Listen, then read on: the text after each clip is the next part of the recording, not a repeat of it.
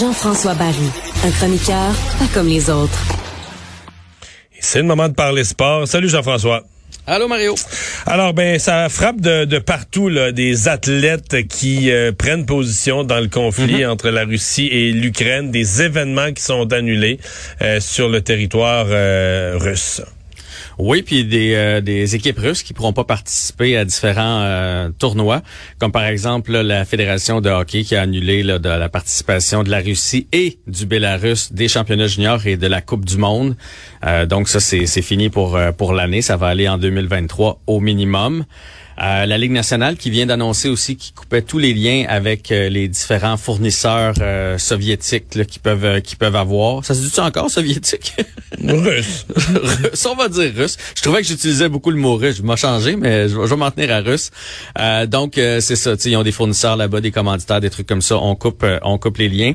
Et la Coupe du monde de soccer qui a décidé d'exclure les Russes de leur compétition. C'est la FIFA qui a, qui a déclaré ça aujourd'hui. On sait qu'ils devaient même la présenter à Saint-Pétersbourg et finalement, non seulement elle ne sera pas présentée sur le territoire, russe, mais ils n'auront pas le droit d'aller jouer non plus. Et c'est la première fois aussi que le Kremlin euh, réagit à une nouvelle concernant euh, le, fait que leur équipe puisse pas puisse pas aller euh, participer et ils ont dit que c'était discriminatoire. Alors visiblement on n'a pas les mêmes valeurs entre une équipe qui peut pas jouer ce qu'ils sont en train de faire je me demande lequel des deux est discriminatoire.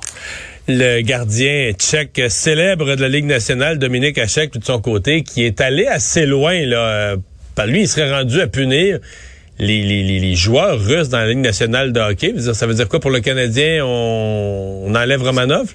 Ça voudrait dire que Romanov peut pas jouer, qu'Ovechkin peut pas jouer. D'ailleurs, ça a commencé comme ça. Hein. Lui, il a répondu à Alexander Ovechkin. Là, il l'a traité de lâche, ni plus ni moins, qu'il voulait pas prendre position. Il a rappelé que son ami Poutine, euh, c'était un tueur. Et lui, il a dit que les joueurs, de tous les joueurs russes de la Ligue nationale de hockey devraient être suspendus présentement. Donc, euh, ben, ça, c'est une autre affaire. Là, parce ouais, là, on va pas, on va pas aller jusque là. Mais Dominique Assek est allé plutôt fort euh, là-dessus. Et il faut faire attention quand même parce que tu vois, mon dernier sujet là, concernant cette histoire de conflit entre la Russie et l'Ukraine. Euh, il y a un agent de joueur qui s'appelle Don Melstein. C'est pas le plus connu, mais il y a des, euh, des, des joueurs assez connus, euh, entre autres Vasilevski avec le Lightning de Tampa Bay et Kucherov, qui a demandé à la Ligue et l'Association des joueurs d'offrir une protection aux joueurs russes présentement parce qu'ils reçoivent toutes sortes de menaces euh, pour eux, pour leur famille, dans leur vie de tous les jours. Les Russes de partout, je veux dire, c'est de la faute à Poutine, mais les Russes de partout vivent l'enfer présentement. Sincèrement, euh, je voyais que les, il a commencé les, les, Russes riches qui ont des bateaux dans les marinas en Europe là. Je veux dire, euh, il y en a un qui a failli faire couler son bateau par un, gars qui est allé le réparer le bateau, puis il a enlevé les, il a, il a fait, il a fait rentrer l'eau dedans, puis Ouais, c'est ça. Il y a une colère contre la hein. Russie, contre les Russes, là. Euh, tu sais, c'est pas, c'est ça. C'est où, où, tu traces la ligne. C'est pas tous les Russes qui individuellement euh, sont, sont, sont, sont, responsables de ce que Poutine fait. Là. C'est ça. Tu sais, moi, quand on met de la pression sur les milliardaires russes, euh, geler leurs actifs ou des trucs comme ça, leur rendre la vie difficile, je me dis, à il y en a un qui va passer un appel à, Poutine. Mais, euh, mais de là à s'en prendre à tous les Russes sur la planète, c'est autre chose. Mais en même temps, tu sais, euh, on a eu la COVID, puis il y a des Asiatiques qui ont été victimes d'intimidation parce que ça venait de là-bas. Fait qu'il y a des hurluberlus sur les médias sociaux. dans la société, il y en a plein, mais à un moment donné, il faut tracer une ligne. là. Fait que je suis pas pour les Russes, je suis pas pour le conflit, mais de là à les menacer de, de toutes sortes d'affaires, ça c'est ça c'est autre chose. ça va-tu bien chez le Canadien? La bonne humeur est revenue au point que Jeff Petrie est un homme heureux. Incroyable, Jeff Petrie qu'on a pu voir avec une photo en conférence de presse, tout sourire et sa déclaration. Puis tu sais, encore là, c'est encore une petite jambette pour Dominique Ducharme. Là, c'est pas la première qu'il fait, mais il a dit qu'il serait prêt à jouer pour un entraîneur comme Saint-Louis pendant longtemps.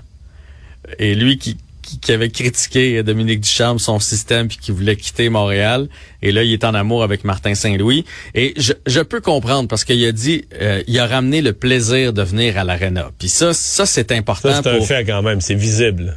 Oui, ben c'est visible dans l'équipe, puis c'est visible chez Jeff Petrie, puis on a beau dire t'es payé des millions, fais ta job. à un moment donné, l'argent n'a plus rien à voir là-dedans quand t'as pas de plaisir à aller sur n'importe quel lieu de travail. Fait que tu sais, Saint-Louis a ramené ça.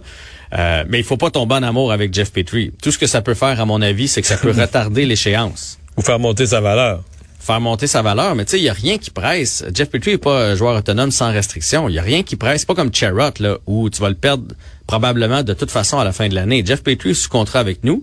Et si on n'a pas ce qu'on veut pour Jeff Petrie, ben, s'il est heureux, on attend on attend, puis ce sera peut-être au repêchage l'an prochain, ce sera peut-être pendant l'été, ce sera peut-être en début de saison, mais je veux dire, faut attendre le, bon partenaire de danse, il faut avoir une belle valeur pour Jeff Petrie, ça c'est sûr et certain. Alors tant mieux s'il est heureux pour les matchs euh, les matchs qui restent. Il est le Canadien gagne, tout le monde est heureux. Ben oui, il est heureux de partir en voyage parce que là que le Canadien part sur un assez long euh, voyage dans l'Ouest canadien, amène des joueurs amène des joueurs blessés qui pourraient revenir pendant le voyage.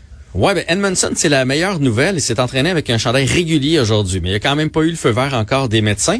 Mais il, était vraiment avec l'équipe. Moi, je pense que lui, ça a été un, en grande partie, euh, il était en grande partie responsable des déboires du Canadien, parce qu'en ayant perdu Weber et Price, je pense que si tu avais eu le grand frère Edmondson, ça aurait aidé un, paquet de joueurs, dont Petrie, euh, Romanov, etc. Fait que lui, son retour est vraiment proche.